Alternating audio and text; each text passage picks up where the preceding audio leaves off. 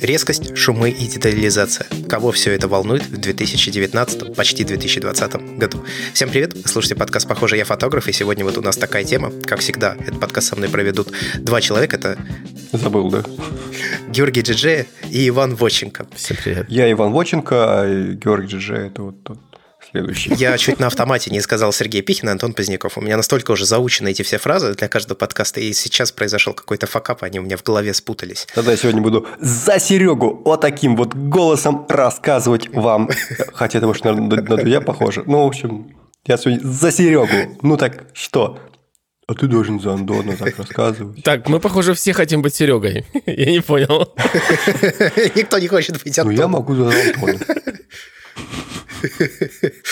Георгий, это было твое предложение обсудить резкость детализации шумы. Вот у тебя первым стоит в плане резкость.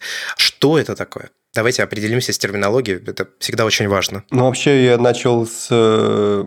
Ты говоришь, типа, кого это волнует в 2019 Я сформулировал по-другому. У нас по-другому написано. Более категорично. Мне кажется, честно было бы сразу э, вот эти вот нарисовать круги, Эйлеровы, они, по-моему, называются, да? Я с утра долго соображаю. Ну, когда у вас пересечение множеств, и на пересечении этих множеств можем показать, как бы, значимость того или иного события. Там окажется вот можем... три человека, которые записывают. Да, и можно вот взять э, круг, в котором люди, для которых важна на самом деле резкость детализации, прочее, это вот ерунда. И другой круг – это количество людей, которые это обсуждают. И это пересечение будет, примерно так, чуть ли не показательный. Вот, поэтому надо сразу честно предупредить, что мы будем говорить об, наверное, одной из самых малозначащих в 2019 году вещей. Но поскольку это, во-первых, чаще всего меня спрашивают в Инстаграме, почему-то в личку постоянно пишут про это, и такая же трепещущая тема, которая корнями уходит в нулевые – надо все-таки, наверное, осветить какие-то общие вещи, которые стоит знать. Ну и вообще как-то обсудить, какие подходы, кто на что обращает внимание, кто не обращает. Вот. Что такое резкость? Вообще резкость не стоит путать с детализацией. Резкость – это просто четкость границы между контуров на фотографии. Вот и все. То есть в, в английском а, я встречал термин, который особенно в пленочной фотографии его часто используют, который называется acutance. А как это можно перевести дословно? У этого слова, как ни странно, на русский нет перевода. Ну вот да, собственно Ну говоря. то есть это не резкость в том значении, которое она носит в фотографии в англоязычной. Это вот именно границы объектов, насколько резкие. Вот называется acutance не переводится. Ну вот, в то же время детализация э, зависит уже от разрешения снимка, от качества оптики, и она, в общем, описывает количество деталей, которых кадр захватывает, их различимость. Это все-таки немножко разные вещи. Вот, поэтому стоит сразу это разделять. Ну а шумы мы засунули сюда же, просто потому что они обсуждаются часто в том же контексте, а во-вторых, потому что ну, вообще, а смотри, я засунул. я особо никого не спросил по этому поводу, кто еще подумает. Э, но я думаю, что ребята согласны, да, что шумы здесь тоже уместны, потому что с повышением шумов очень часто падает детализация и резкость на изображении. Вот поэтому зависимость небольшая есть. ну, хотя бы то, как мы писали план для этого подкаста, когда Андрея Мужики, напишите план. Ну, надо план, надо план Я зашел, написал три пункта. Резкость, детализация, шумы. А Георгий расписал, что это такое. Что такое резкость? Все же. Вот э, граница объектов. Как э, определять ее, как ее не спутать с той же самой, допустим, детализацией? Ну, ты смотришь на кадр, как понять? Вот он резкий или он детализированный? Ничего страшного не случится, если резкость перепутается с детализацией. Ну, как это повлияет на наш процесс? Будет плохо, если мы перепутаем резкость с перешарпом. Очень часто такое бывает. Не бывает слишком резких фотографий. Бывают перешарпанные фотографии, когда уже появляются характерные для перешарпа. Ну, шарпа тоже резкость с английского переводится. И это инструмент, который есть во всех фоторедакторах, и если с ним немножко переборщить, изображение становится хуже. Оно не становится слишком резким, оно становится перешарпленным. В нем появляются артефакты, характерные для этого инструмента появляются неприятные ореолы вокруг этих тех самых контуров, появляются, скажем так, шумы те же самые. Ну, это уже не совсем шумы технические, но выглядит это как шумы. В этом подкасте я, к сожалению, похоже, буду выступать исключительно как комик-релив. Потому что вот резкость понять вот эту тонкую границу между резкостью и четкостью понимают только блатные пацаны. То есть ты должен быть четкий. Если ты резкий, это уже плохо. А ты должен быть четкий. Вот то, что Георгий пытался объяснить про границы. Слушайте, а как шарпенинг работает? Ну, то есть, вот э, как инструмент, вот что он делает? Он пиксели как-то двигает? Или как это происходит? Пусть Ваня рассказывает. О, спасибо. Я не помню. А вне зависимости от... Знаешь, это такой ответ ученого типичный. Я как кандидат наук научился очень хорошо вот этим всем удувиливать. Типа, ну, на самом деле, бывают очень разные методы. Они зависят от случая к случаю. Это очень обширная тема. Расскажем. Хорошо, что с нами в подкасте есть Иван, он с удовольствием ответит на этот э, вопрос, так как он известен в этой... Короче, резкость, я думаю, бывает нативная, которая вот изначальный файл ей обладает. Но есть алгоритмы, которые ее повышают. Вот ты, Андрей, спрашиваешь про алгоритмы, которые повышают после того, как файл был создан, или вот вообще в целом? Не-не, нет, которые повышают после того, как был создан. Откуда она берется? В общем, практически во всех редакторах есть ее уровни градации, которые задаются в размере пикселя. То есть ты как бы говоришь софтине. Смотри, вот тут вот есть у нас пиксель и соседний, ну там, не знаю, изображение, грубо говоря, у тебя 12-мегапиксельное. Вот ты идешь по пиксельный шарпенинг. Ты берешь и смотришь на границы между отдельными пикселями и начинаешь контраст между ними повышать. И начинаешь это таким вот слайдером обычно регулировать. Двигаешь, двигаешь, двигаешь, двигаешь, и тут изображение превратилось в невыносимый песок. Аж глаза режет. Это значит, что ты, наверное, для своего изначального уровня детализации выбрал, ну, какое-то там изображение, сколько у тебя там переходов а, между там разными контрастными объектами, ты выбрал слишком скажем так, агрессивный шарпинг. Начинаешь двигать его там 2 пикселя, 3 пикселя. Все зависит от твоего желания и того, что ты в результате получаешь на глаз. Ну, грубо говоря, если ты снял квадрат Малевича, ты его сколько ни шарпи, там будет одна и та же граница, правильно? Там черное и белое. Все, вот больше ничего. Но если мы говорим там о ландскейпах, о портретах или о таких вот сложных, грубо говоря, композициях, и чем больше в них деталей, чем больше вот этих переходов, тем, наверное, хуже для них будет попиксельный шарпининг. Ну, опять же, размер изначального файла. Надо вот эту вот границу, пиксели, во сколько тебе надо пикселей, определить и начать вот эту вот между ними контраст повышать. Я не знаю, как оно, кстати, решает, когда ты выбираешь там 2, 3, 4 пикселя. Какие конкретно оно решает, это уже, наверное, глубже так, рыться в этом алгоритме, я понятия не имею, как он работает. Но вот я его так трактую. Может быть, я ошибаюсь, кстати. Но я думаю, что в таком случае слушатели поправят нас в комментариях к этому выпуску или сами изучат тему, да, и расскажут подробнее. А как ты шарпишь на практике, Вань? То есть каким ты инструментом обычно повышаешь резкость? Я стараюсь, кстати, особо туда не лезть.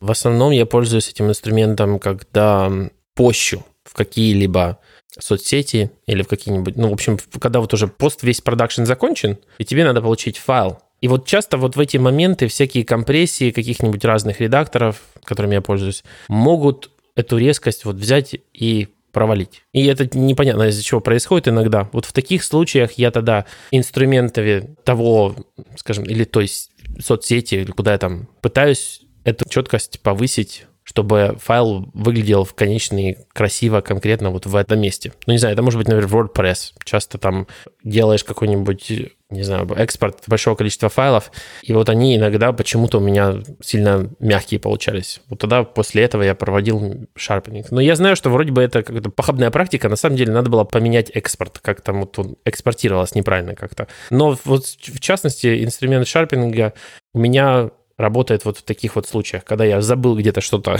сделать, и мне надо просто по-быстрому покрутить слайдер на большом количестве файлов.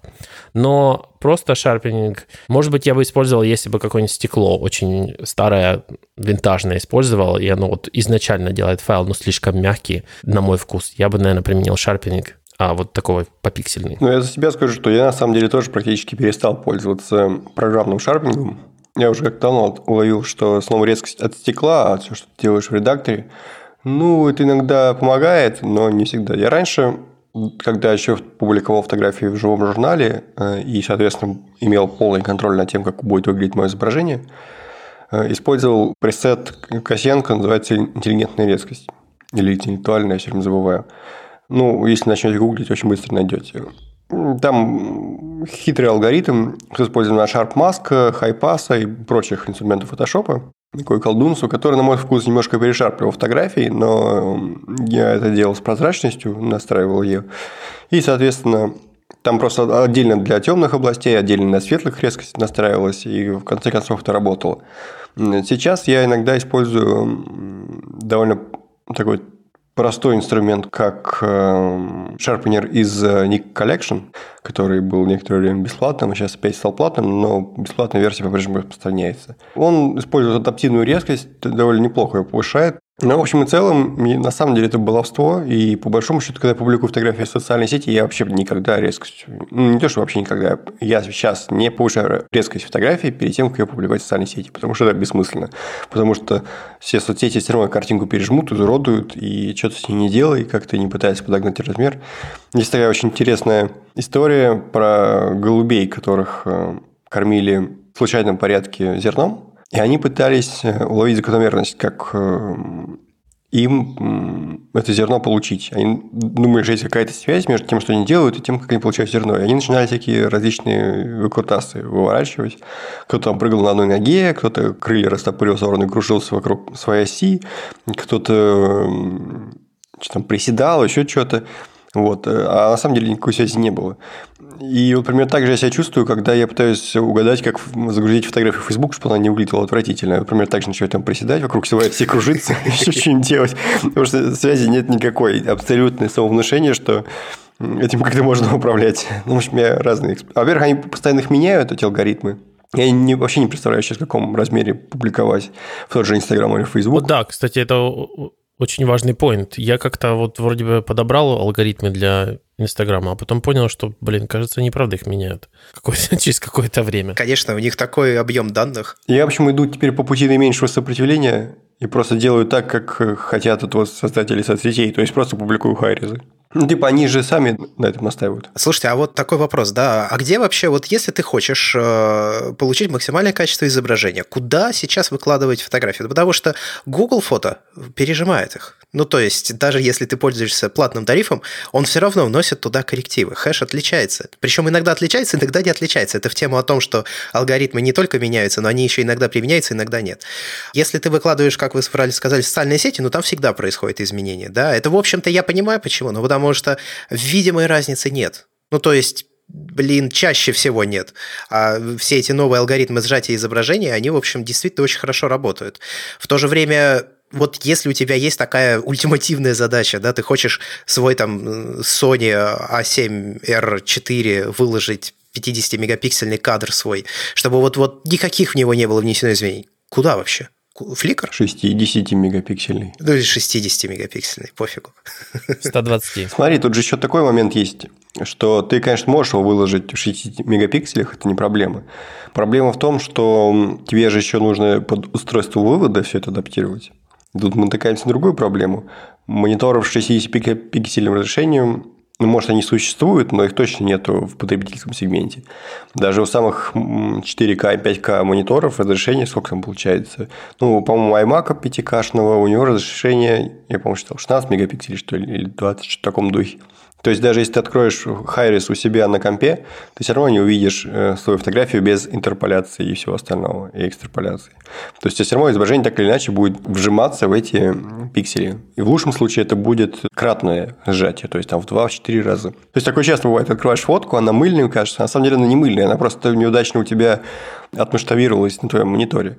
И для того, чтобы такого не было, и чтобы качество изображения было максимальным, есть такой способ. Загружать ну, да, какой-нибудь фликер, фликер сейчас стал платным, и мне кажется, он того не, не стоит. И я сейчас сам еще нахожусь в активном поиске того места, куда можно загружать фотографии, ну, как файлопомойку такой использовать, чтобы оттуда можно было их вставлять в виде кода на сайт или еще куда-то без сжатий. Но я пока не нашел такого места. Сейчас ищу, продолжаю.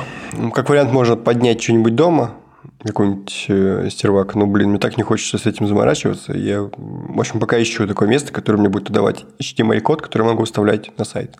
Но пока такого места не знаю. Ну вот нас, привет, Synology. Кстати говоря, о Flickr, вот, Коля, мы его уже упомянули, я им начал пользоваться. Я им никогда в жизни не пользовался, а сейчас пользуюсь. Но не для выгрузки фотографий. Flickr очень клевое место, где ты можешь посмотреть сэмплы чего угодно. Ну вот, допустим, ты хочешь посмотреть, вот ты размышляешь купить какой-то объектив. Практически наверняка на Flickr есть целый отдельный подраздел, где выложены примеры фотографий конкретно с этим объективом. И на разных камерах, может быть, даже по ним сегрегация. Или, допустим, вот я там выбираю новый проявитель для черно-белой фотопленки. Ну вот мне интересно, как он будет влиять на изображение.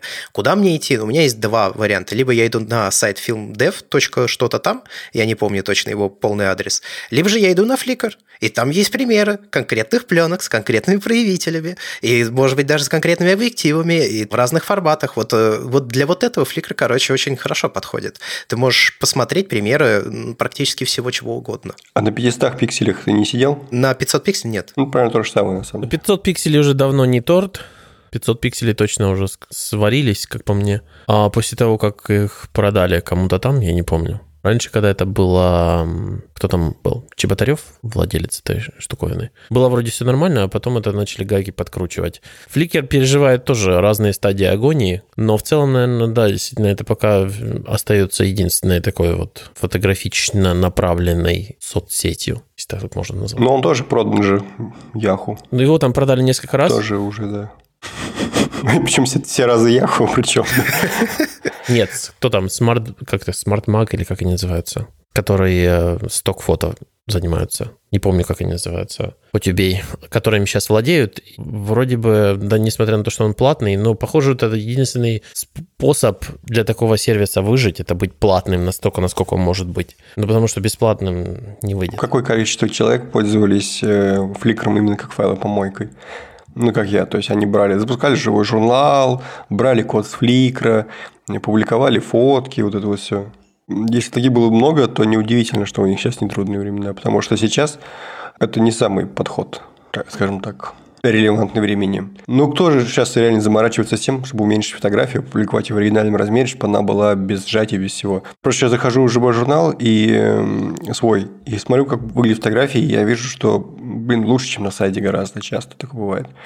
Плюс на сайте постоянно что-то периодически меняется, и старые фотографии, которые я загружал, ну не старые, а в смысле те, которые я загружал давно, выглядят э, херовенько довольно часто. То есть я ничего с этим не могу поделать. А в журнале я захожу посты 2015 года, и там идеальная резкость попиксельная, просто все выверено. Я смотрю, блин, я ж умел когда-то, а сейчас что?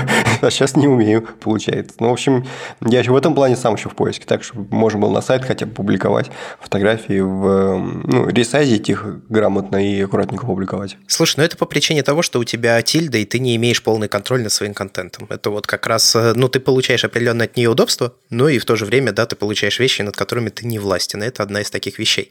А формально там есть возможность публиковать HTML-код и вот это вот все, я этим просто не пользуюсь, в том числе из-за того, что Flickr перестал отдавать. То есть, это, это взаимосвязанные вещи. То есть, параллельно шли процессы, что в Tilde не очень удобно это делать, а с другой стороны и Flickr как бы говорит, нет, все, мы завязываем. Ну вот и смотрите, мы приходим к ситуации, да, когда, во-первых, даже если ты выложишь куда-то свой 60-мегапиксельный файл супер-мега резкий в оригинальном качестве и так далее, если ты найдешь такое место, но такие места наверняка все же есть, это всякие Амазоны, облачные сервисы, какие-нибудь там НАСА те же самые, да, которые предлагают тебе свои сервисы. И это все, в общем, работает. Кстати, надо бы заморочиться и действительно сделать, чего я как этот предоставлю тебе доступ, будешь туда выгружать свои фотографии. Я это сделаю, хорошо.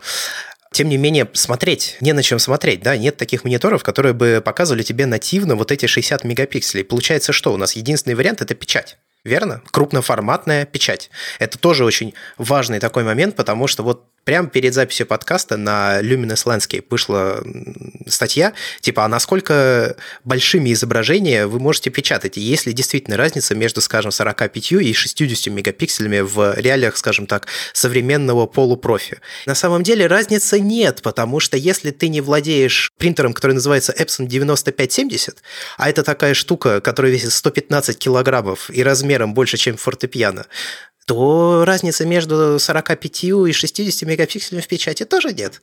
Ну, то есть, э, единственные варианты, которые тебе остаются, если ты реально хочешь, ну, если у тебя есть какие-то сценарии применения такой печати, то это тебе надо идти в специальную, я даже не знаю, но это, как они правильно называются, это не фотолаборатория, а это которые именно печатники, да, которые могут тебе напечатать стенд огромный, или там на выставку какое-нибудь огромное изображение тебе надо отпечатать.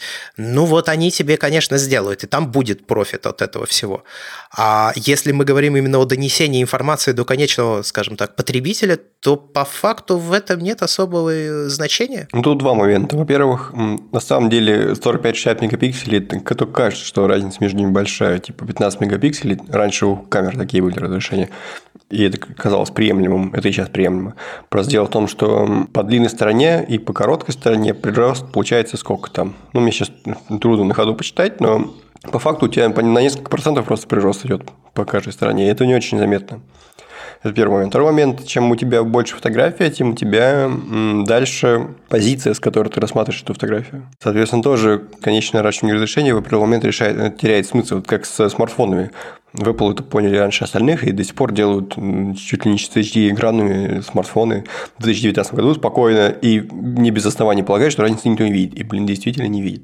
Но это мы потихонечку начали уже детализацию сваливаться, а я хотел бы все-таки вернуться к резкости и кое-что добавить еще по этому поводу. Ну, кстати, немножко тут на этом Luminous Landscape а в этой статье интересно написано, что чтобы отобразить полностью 45-мегапиксельный файл, нужен экран 8К. И то он сможет отобразить это только горизонтально. То есть, когда мы хотим показать во всей глории, так сказать, 45 мегапикселей, экран должен быть 8К. Все, продолжай. И то 45 мегапикселей – это стандарт 2017 года. То есть сейчас уже как бы в 2019 вышли камеры с 60 мегапикселями, а еще 100 мегапиксельные по NASA и так далее. Ну, мы к этому сейчас еще вернемся. Вот по поводу резкости ты хотел еще чуть-чуть поговорить, да? Я по себе заметил следующее. Э, на резкость сильнее всего влияет оптика, э, штатив и свет.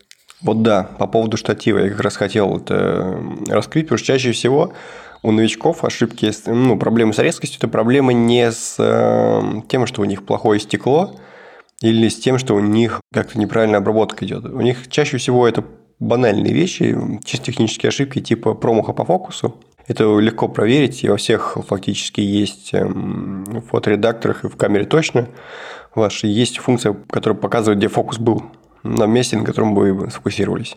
К сожалению, пока наши камеры не, не имеют датчика глубины, не могут постфактум поменять фокус. И э, по большому счету сейчас проблемы с фокусом не решаются в графических редакторах. Есть всякие инструменты, которые я пытался использовать, но они скорее для криминалистов и детективов, чем для фотографов, потому что они сильно ухудшают изображение, хотя делают формально читаемым то, что находится не в фокусе. Вот вторая частая причина – это шевеленка то, о чем сказал Ваня. То есть, когда у тебя просто трясутся руки, или ты фотографируешь с длинной выдержкой э, движущийся объект быстро, у тебя будут проблемы, и это формально решается. Есть такой инструмент, как деконволюция. Я сейчас потихонечку изучаю его, и, может быть, сделаю пост, когда наконец полностью его освою но тоже в определенных пределах только. Можно немножко смазанную фотографию подлечить. Это смотря сколько пикселей вы смазали снимок и в одном направлении, или в нескольких. Потому что деконволюция, по сути, ты обратное такое движение совершаешь в ней во время обработки фотографии. Ну, обратное движение во время шевеленки скажем так. Ну, то есть он, грубо говоря, часть пикселей смещает как бы в ту сторону, из которой изначально ты сфотографировал, и потом у тебя произошел смаз. Ага. Да. Прикольно. В фотошопе просто скажу сразу, да, как он называется. Он называется э, Motion Blur. То есть там вот поищите фильтр Motion Blur, ну, там можете тоже поиграться. Это в фотошопе, да? Да. Я когда вы мне показали пример этой штуковины, тоже думал, вау, блин, как круто. А потом подумал, правда ж, на самом деле это просто в момент, когда шевеленка вот именно произошла с твоей стороны, когда у тебя рука дернулась, она у тебя, скорее всего, дернулась вот в одном направлении а не куда-то там дергалась во все направления, а ты в это время снимал. Тогда это получается с длинной выдержкой ты пытаешься снимать после четырех чашек кофе. Это, наверное, починить уже невозможно. Но вот когда вот такой небольшой просто скачок, действительно получается деконволюция – это правильный способ ремонта такой проблемы. Я тут еще, кстати, хочу добавить немножко о смазах, да, вот я когда начал фотографировать на средний формат, дело в том, что, ну, оптика не такая светосильная, да, то есть там нет оптики, скажем, 1.5, 1.1. Ты не можешь такую поставить, или там 1.4, 1.8. 1.8, кстати, по-моему, есть в формате 6 на 4.5, но в целом это обычно там 2.4, 2.8, да. При этом, так как у тебя глубина резкости значительно меньше, чем на full фрейме, то тебе нужно, соответственно, диафрагму зажимать э, сильнее, больше, чтобы получить э, какой-то объект в поле резкости. И, соответственно, тебе нужно дольше выдержку ставить. И из-за этого было достаточно проблематично фотографировать. И я короче, обратил внимание на следующую штуку. И вот у меня изначально я туда поставил шахту. Шахта – это когда ты смотришь в камеру сверху. И вот эта штучка, крышка, да, которая закрывает шахту и открывает тебе там лупу, добавляет, она, в общем, весит типа граммов 50. И недавно я поставил обычную призму на фотоаппарат свой. У меня Arax 60 MLU. И эта призма весит, короче, где-то полкило. Ну, то есть, дофига. Она тяжелая. И камера с ней стала значительно тяжелее. Но камера стала тяжелее, но при этом я ее, в общем, спокойно продолжаю держать, потому что, ну, было бы странно, если бы я не мог ее удержать. И гораздо легче стало фотографировать без смазов, ну, потому что она стала тяжелее. То есть вот это хлопающее зеркало и там двигающийся затвор, вот это немножко нивелируется весом камеры. Вот такое наблюдение. Ну, тут еще, кстати говоря, хорошо, что ты сказал про диафрагму. Это как раз стоит дополнить зависимость резкости от того, насколько диафрагма закрыта. То есть на полностью открытой нет таких стекол, у которых детализация максимальна. Из того, той возможности, да. Сейс Отос есть. У него максимальная именно? Вроде как да. То есть она не меняется или она максимальная? Она как прямая линия там, она не лучше, не хуже не становится. А, ну так она просто не меняется. А я к тому, что в принципе большинству стекол характерно то, что вот на максимально открытой диафрагме они мягче, чем там на диапазоне, ну, в зависимости от стекла и в зависимости от мегапиксельности, то есть до дифракции, ну, где-то в районе, там, не знаю, 4 до 8, где-то вот в этом диапазоне самые резкие. Но это, честно говоря, то, чем я манкирую, практически не обращаю на это внимания. То есть, вот на резкость, которая зависит... Ну, это только в пейзажах, скажем так. И то в пейзажах все равно на открытый особо не поснимаешь. Вот там это мне пригождается знание. А в целом я все репортажки, все остальное стараюсь снимать на открытых, просто чтобы было меньше шумов и лучше детализация. Вроде бы про резкость я что хотел сам рассказал, все. Мне кажется, если вы что-то есть дополнить. У меня по поводу резкости в мобильных камерах, вот там любят наши ж обзорщики сравнивать, типа, вот смотрите, какой резкий смартфон, а какой нечеткий. А, дело в том, что там вот как раз эта проблема наблюдается, особенно часто я Samsung это наблюдаю, когда, будучи не в силах поставить, скажем, такое стекло в смартфоне, которое выдавало бы адекватную четкость, они просто эту проблему решают цифровой четкостью. И вот, наверное, самым важным моментом в мобильных камерах является умение отличать шарпининг цифровой от того, что выдала оптика. То есть вот, вот оптика, вот это ее предел ее четкости. Это очень хорошо, кстати, видно в тестах нового пикселя, где они используют вот эту вот новую фичу Super Zoom вместе с э, вторым стеклом, которое 50-миллиметровое. Видно, что цифровой четкостью можно добиться практически такого же результата, как оптической плюс цифровой, как у Google. Но когда смотришь на резкость того же самого кадра в оптическом варианте и в цифровом, это всегда очень хорошо видно. То есть это такая оптическая резкость, она такая, получается, с мягкостью, как это сказать. Она четкая, но при этом мягкая.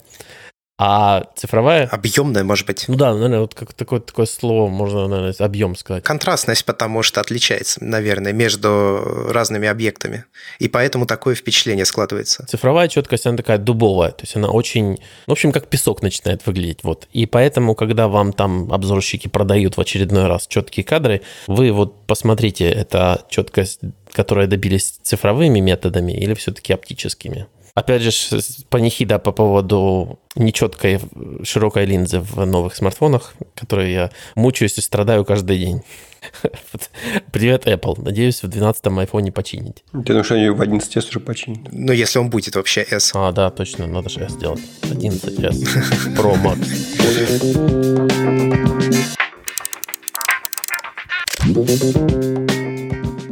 Давайте поговорим теперь о самой детализации. Мы уже затрагивали ее несколько раз. С резкостью вроде как разобрались, но теперь пришло время, что говорится, пиксели помацать и мегапиксели. А, Андрей, какая у вас статистика на сайте? Какое количество людей у вас смотрит сайт, ну, Бердикаст имею в виду, с мобильных устройств, а какое количество людей смотрит с э, настольных ПК? Слушай, последний раз, когда я проверял, по-моему, было 50 на 50. Приблизительно. Ну, там какие-то есть небольшие отличия, но, по-моему, было 50 на 50. Я давно смотрел, правда ради. Те 50%, которые смотрят, они смотрят с какого-нибудь разрешения обычный монитор? Не смотрел. Я не настолько в этом заинтересован. Не скажу. Ну, правильно, тебе это, в общем-то, не надо. Скажу же себя, у меня на сайте получается, ну, Full HD – это как бы потолок больше, чем Full HD, редко встречается разрешение. StatCounter есть такая компания, которая ведет статистику мониторов, разрешений в интернете, ну и не только ее. Она тоже говорит, что людей с 4К и выше мониторами, а также с ретинами около 3-5%, смотря сколько считать там разрешением большим, чем Full HD. Соответственно, повышенное внимание к детализации и шумам – это все-таки феномен из, общей, из области психиатрии, или это реально нам нужно? Давайте сразу договоримся о том, что разрешение 1920, на нем никакой детализации никто никогда не увидит. Резкость еще можно. Почему вообще нам нужна резкость? Она же еще и на объем очень сильно влияет. То есть контрастность изображения в мелких деталях э, и создает объем не малая глубина резкости, как это принято считать. Есть книга Шадрина, которую я уже в свое время, э, по-моему, рекомендовал. Как раз она посвящена тому, как создать иллюзию объема фотографии. Ну, вот один из главных факторов – это вот локальный контраст, э, резкость и прочее. И глобальный контраст в том числе тоже. Но не глубина резкости. Серию, соответственно, вопрос по поводу детализации. Это нам как вообще помогает?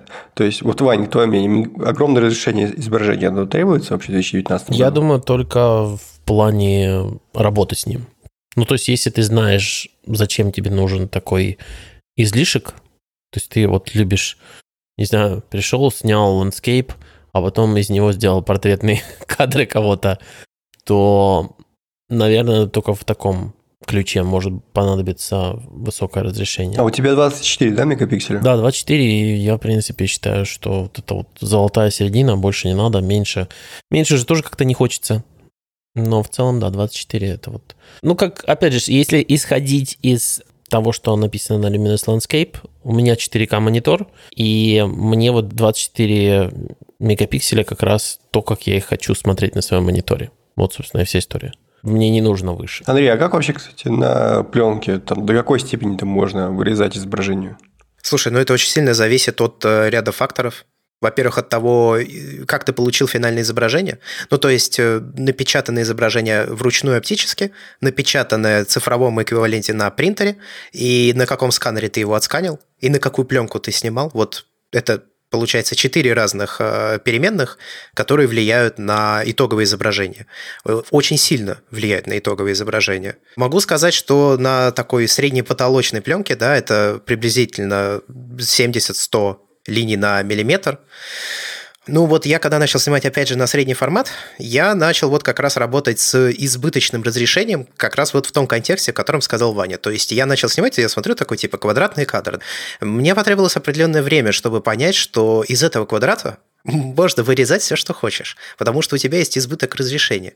Ну, то есть ты вот сделал кадр, он как бы окей. Потом ты смотришь, а вот мне вот, вот тот вот кусочек бы от него взять, отрезать.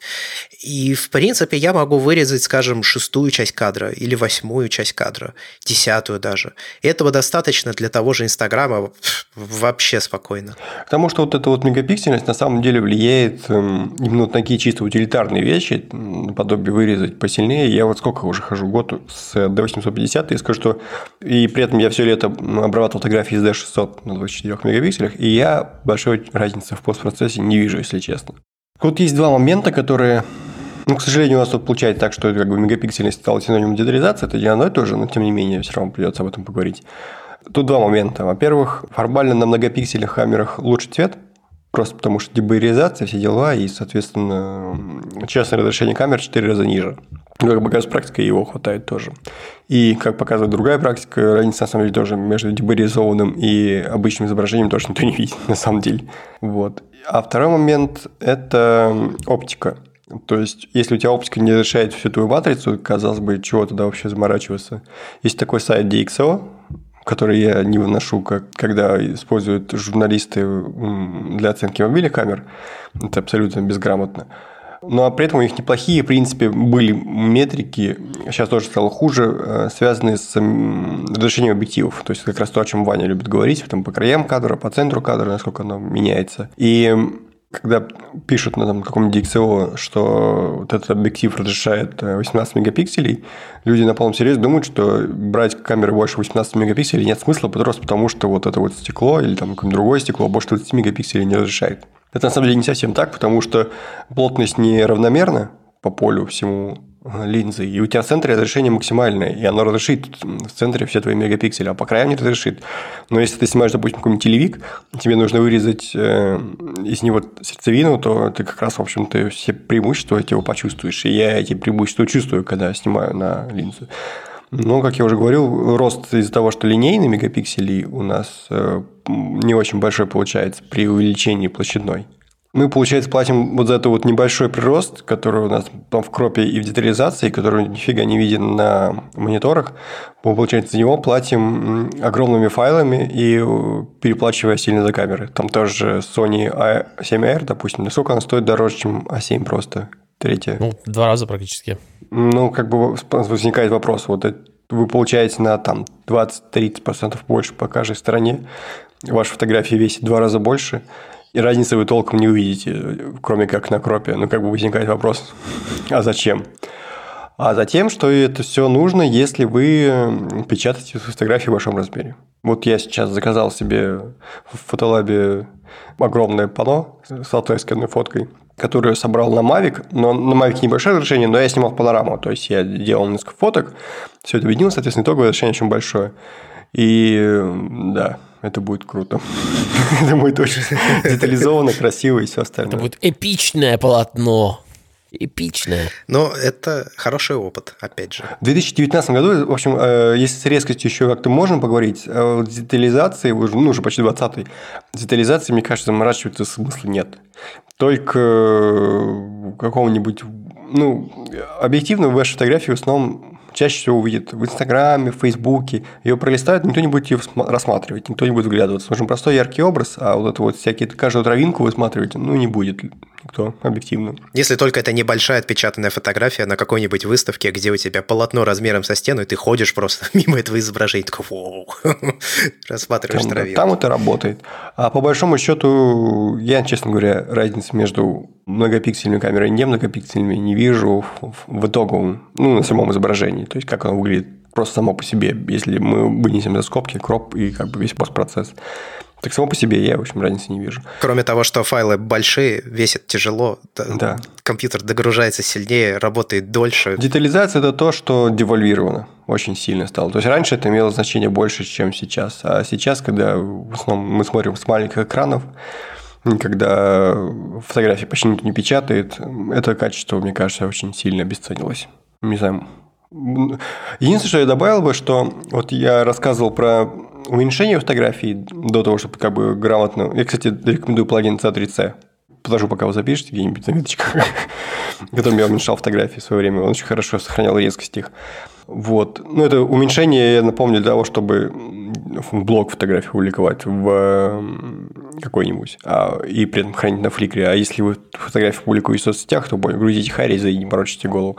А есть еще всякие способы увеличить решение фотографии. Я вот сейчас такую задачу решал. Моя жена нашла старые фотографии своей мамы, и она, во-первых, черно-белая, а во-вторых, маленькая. Карточка такая, меньше, чем 5 на 4, наверное, сантиметра.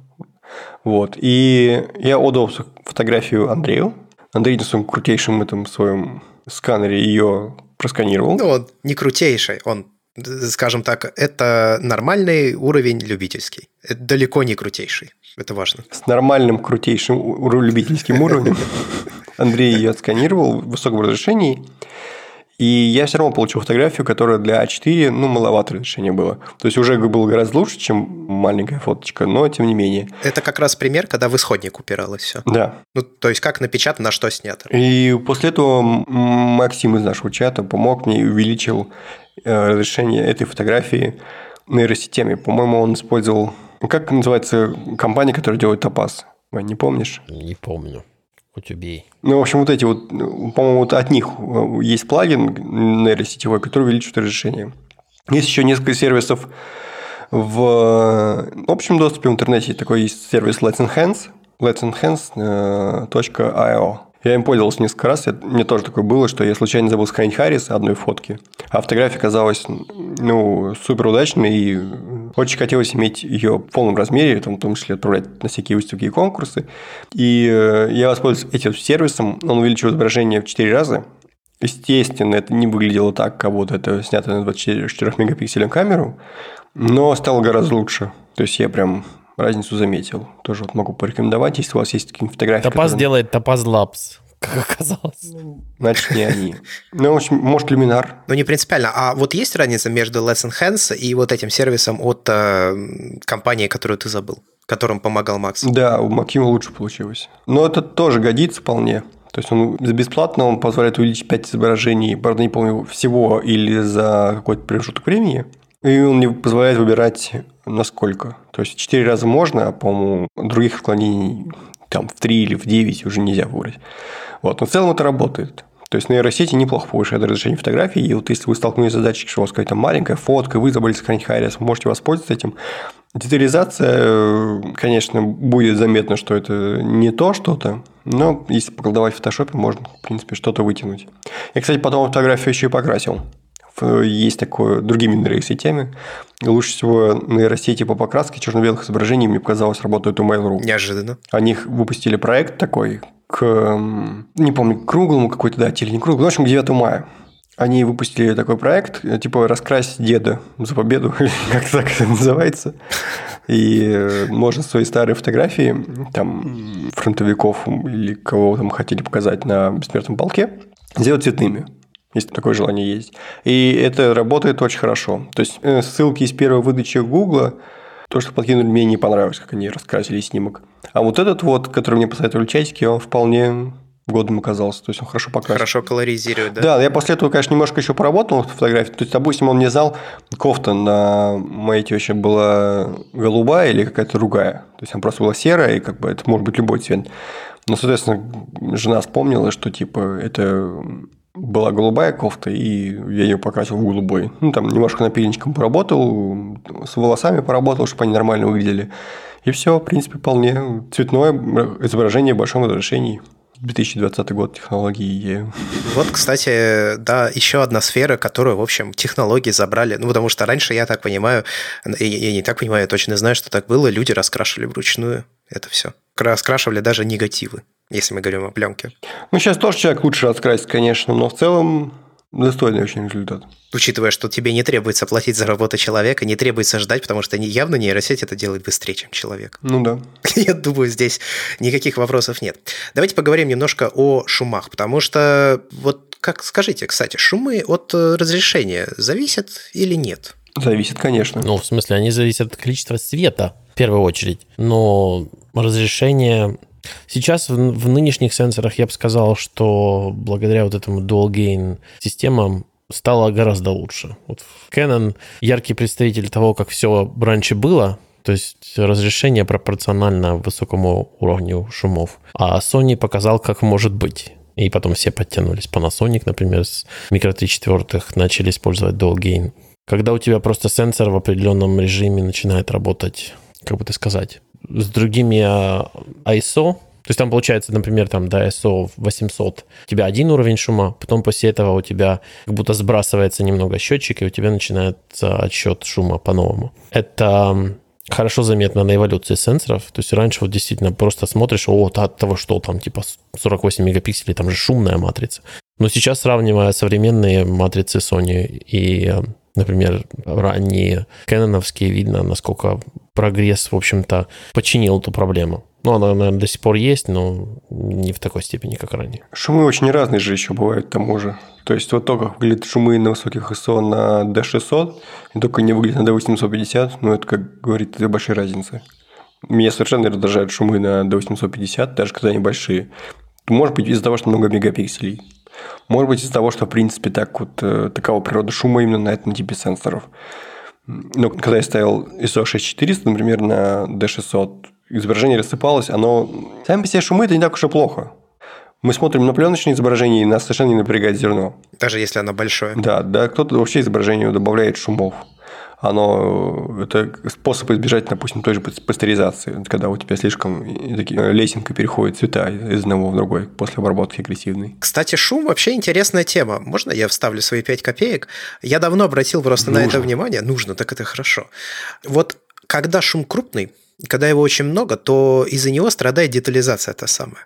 Однако, если у тебя, допустим, не очень высокодетализированный кадр, и ты добавляешь чуть-чуть шума, то из-за того, как работает наш мозг, а наш мозг это такая структура, которая очень легко обманывается, достраивает изображение и так далее, и так далее, и так далее, если видит какие-то повторяющиеся или не очень паттерны, то ее точно так же обманывает и шум. И визуальная резкость, кажется, как будто бы становится выше. Детализация и резкость, точнее. Хотя на самом деле этого не происходит, когда ты добавляешь шум. Но мозг воспринимает это именно как повышение резкости и детализации. Вот так, в общем, бывает.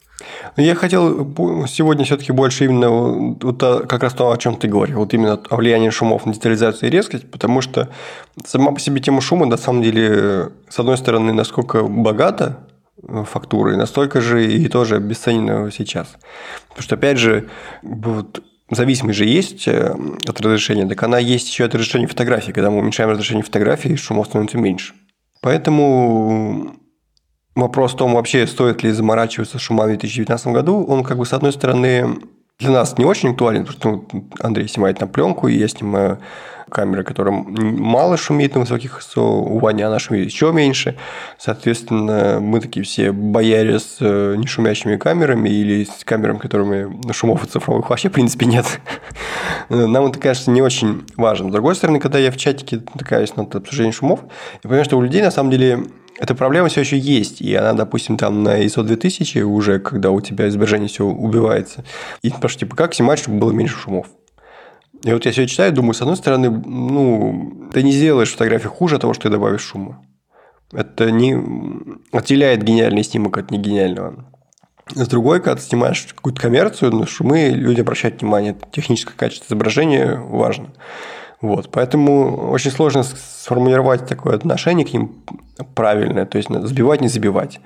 И поэтому вот сейчас конкретно бы я хотел больше именно говорить о таких чисто прикладных вещах. Вот как вот, например, я убираю шумы в фоторедакторах так, чтобы это не влияло на резкость. Я стараюсь не использовать шумодав.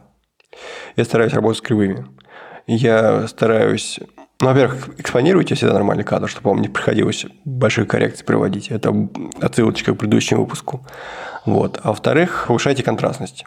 Я, например, использую ползунки highlights и shadows, то есть highlights повышаю, а shadows понижаю для того, чтобы уменьшить динамический диапазон, а уменьшая динамический диапазон, таким образом уменьшаю шумы в цветах и в тенях. И, соответственно, благодаря этому я могу не использовать шумодав, и а шумодав, не знаю, честно говоря, мне ни один шумодав не нравится, как работает. Я вообще стараюсь по возможности его не использовать. Я лучше получу в комментариях, э, типа, а что так шумно? Ну, D850 еще шумы там на маленьких ISO, га-га-га, ну, как что-нибудь такое, чем изуродую изображение таким вот, как, мне кажется, как все равно, чтобы морить, э, не морить, а там побелка поверх плесени вот стены белить, прям то же самое, мне кажется. Если у тебя есть шумное изображение, вот как резкость особо не повысишь, так и шумы особо не уменьшишь. Не знаю, как вы думаете по этому поводу? Ну вот, кстати, по поводу твоего D850 и тоже Sony последних, мне также, в принципе, наверное, у Fuji мне нравится, как шум выглядит. Те компании, которые задумались об этом и они как бы поняли, что ну, от шума деваться некуда, хотя бы попытаемся сделать его максимально эстетичным. И это, наверное, было правильное направление движения, потому что вот часто на бюджетных камерах этот шум выглядит очень неравномерно, по крайней мере. То есть у него бывают э, цифровые, э, ой, цифровые, цветовые качества, может быть краснить, зеленить, а он может быть неравномерным таким вот снегом по всему изображению, может быть полосами идти, в зависимости от того, как там сканировался сенсор в этот момент. И вот это действительно очень сложно с этим как-то потом побороться. Это превращается в настоящий челлендж, если надо прямо спасать изображение от этого шума. И я думаю, что редко можно его проигнорировать, когда ты смотришь на изображение. И даже если там что-то уникальное, классное изображено, скорее всего, шум его испортит. И, наверное, я мало примеров знаю, где шум интегрировали как художественную часть. Ну, то есть, как бы знали, вот моя камера шумит здесь так и так, и это будет просто частью этого изображения. Я как-то видел такой проект чувака, который снимал видео. У него был очень бюджетный какой-то Canon, и он действительно, у него вот вышло как-то вот шум сделать частью своей истории. И это вообще не бросалось в глаза, то, что у него такой вот шумный сенсор. Но это надо хорошо, очень четко понимать, что ты вот снимаешь с этой технологической особенностью, и она часть твоей истории. Поэтому не могу сказать, что это вот прямо такая трагедия, надо вот просто учитывать. Но, конечно, как только у меня была финансовая возможность с этим побороться, я пошел поборолся. Потому что лечить это все в посте – это неблагородное занятие. Скажу так, про шумы, э, мне кажется, что эта проблема переоценена по нескольким причинам. Во-первых, художественные фотографии редко портятся шумами, даже портретные. Но шумит и шумит, это не делает фотографии лучше или хуже по многим причинам. Пейзажные фотографии когда на них появляются шумы, это означает то, что их неправильно снял. У тебя либо штатива нет, либо ты неправильно проэкспонировал, либо пренебрег брекингом, либо еще что-нибудь. Ты просто, не, ну, пейзажные фотографии можно снять без шума всегда почти. Ставишь ISO-100, ставишь камеру на штатив и погнали. В репортажной съемке я считаю, что это переоценено, потому что если вы снимаете репортажи и вы ими зарабатываете, то будьте добры вкладываться в технику, которая не шумит. Извините за такое вот снобство, но если ты зарабатываешь этим деньги, вкладывайся в оборудование, которое будет максимально себя показывать. Это честно по отношению к клиенту и благотворно влияет на тебя самого. Как бы ты эти деньги окупишь, грубо говоря, если проблема была реально в шумах. Вот, поэтому такая проблема не очень, на самом деле, соприкасающаяся с реальностью часто. То есть э, она немножко привычно. У нас по радио здесь есть интересная идет реклама а, фотомагазина.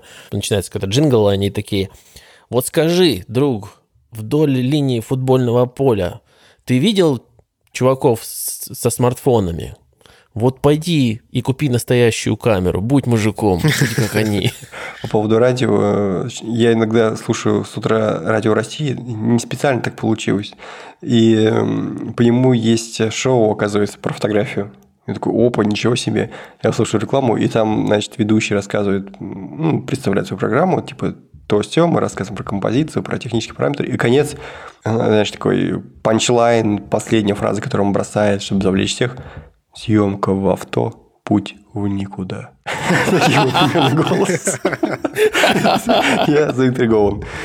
Я хотел бы послушать. Давайте я немножко расскажу о том, как это все работает в пленке, потому что с пленкой немножко все сложнее, потому что само изображение состоит из э, зернышек, которые сбиваются в скопление зерен, и эти скопления зерен мы уже видим на итоговом кадре.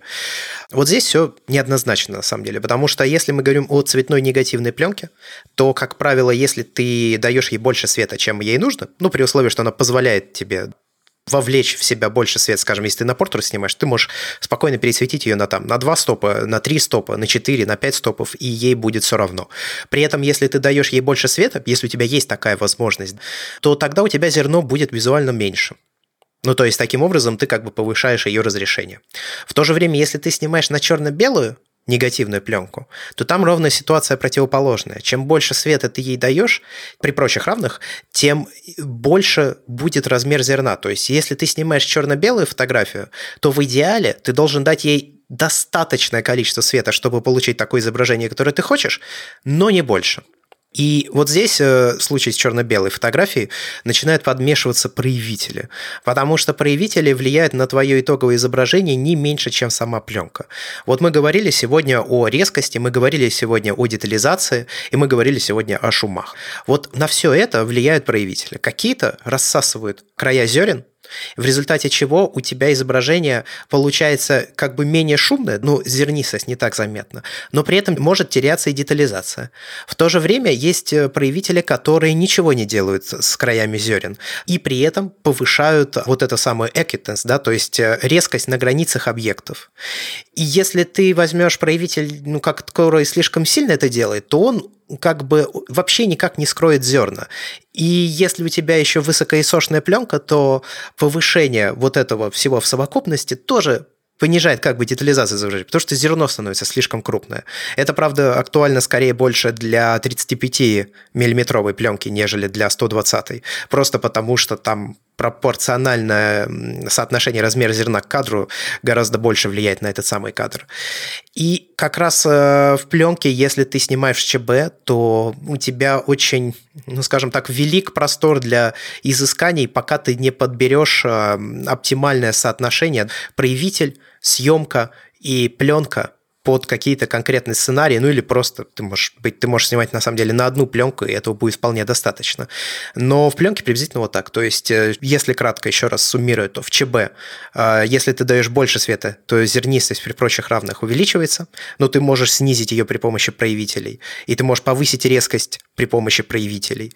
На цветной же негативной пленке, чем больше света ты даешь, тем, как правило, у тебя выше получается детализация в связи с того, что зерно становится меньше.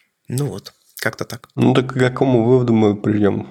Что все тлен, что шумы и детализации резко никому не нужны? То, с чего мы начали? Жизнь у настоящих фотографов очень тяжкая.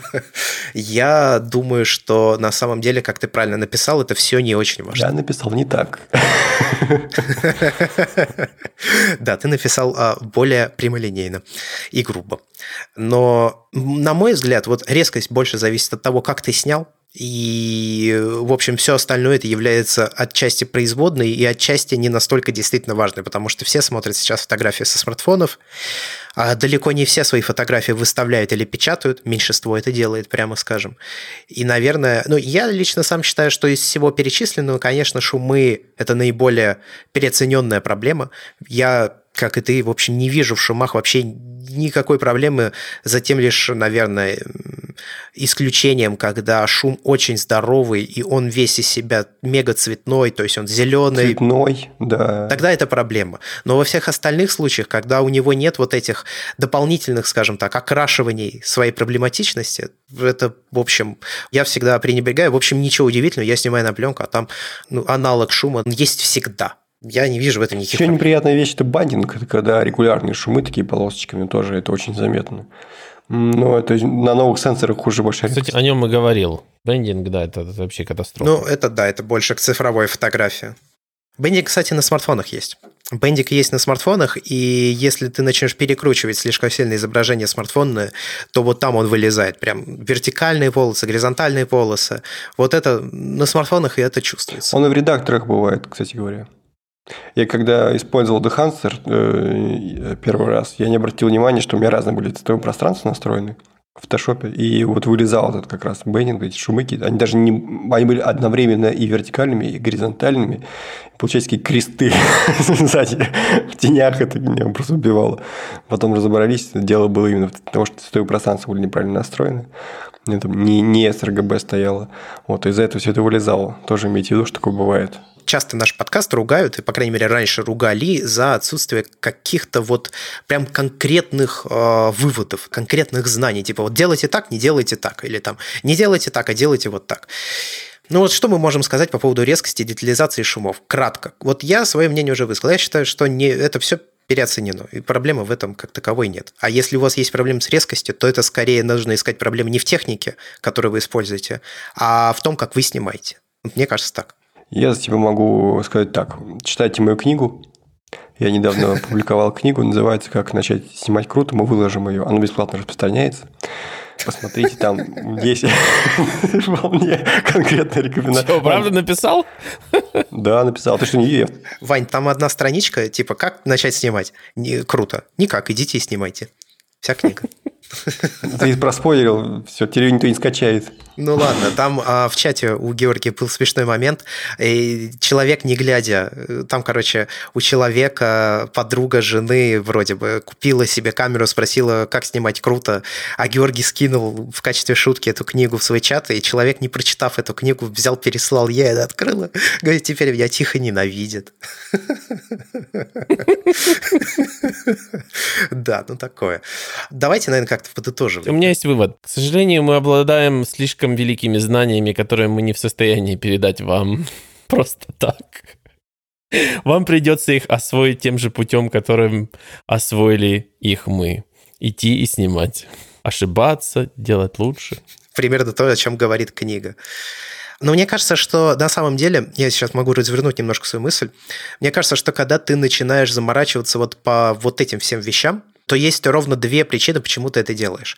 Первая причина тебе кажется, что твоя фотография станет лучше, если их не будет, вот всех этих э, шумов, проблем с детализацией, с резкостью.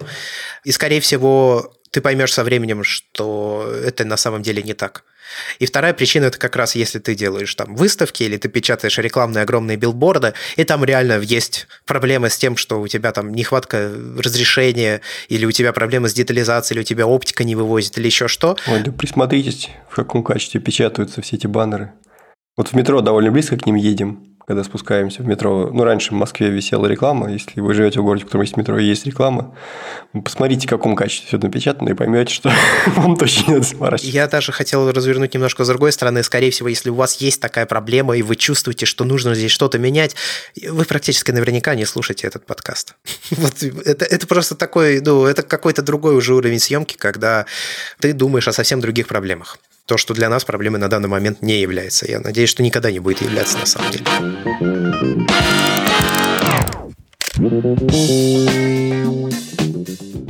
За этим, я думаю, можно заканчивать этот выпуск подкаста. Спасибо большое, что слушали нас. Если вам нравится контент, который мы делаем, то вы можете поддержать наше развитие рублем на сайте patreon.com Там есть отдельный тариф, похоже, я фотограф. Подписавшись на него, вы получите доступ к дополнительному аудиоконтенту, который мы записываем исключительно для подписчиков на Патреоне. Также вы можете зайти в iTunes или приложение Apple подкастов, поставить нам там оценку и написать, может быть, какой-то комментарий. Это поможет нам а, подниматься выше в рейтингах, и нам от этого будет становиться приятнее, а подкаст подкасте узнает больше людей. Э, за сим все. Будем откланиваться. С вами были три человека. Я Андрей Барышников. Я Георгий Ржи. Читайте мою книгу обязательно, скачивайте, рекомендуйте друзьям. И, блин, поддерживайте нас на Патреоне не потому, что нам денег не хватает на еду, а потому что вы не представляете, как трудно себя мотивировать вставать каждое утро в 8 утра и не получать за это ничего. Поэтому, ребята, давайте поднажмем. Да, с вами был Иван Воченко тоже, которому не надо вставать в 8 утра, благодаря тому, что это делает за меня Георгий. Так дайте ему денег, будьте людьми. До скорых встреч. Пока. Пока. Come on, come over as fast as you can. You afraid that you won't like it, but you don't understand. One thing, my brother,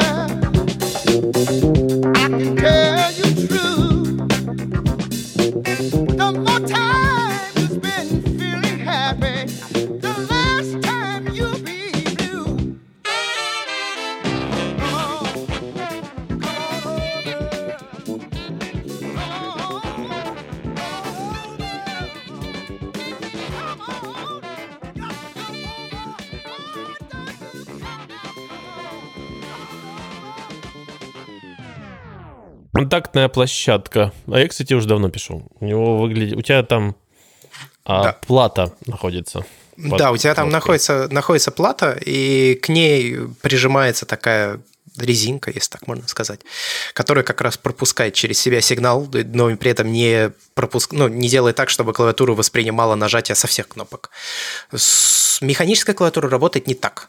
В механической клавиатуре есть э, буквально механические части, которые движутся, которые проходят определенный предел, после которого возникает клик, и клавиатура регистрирует нажатие.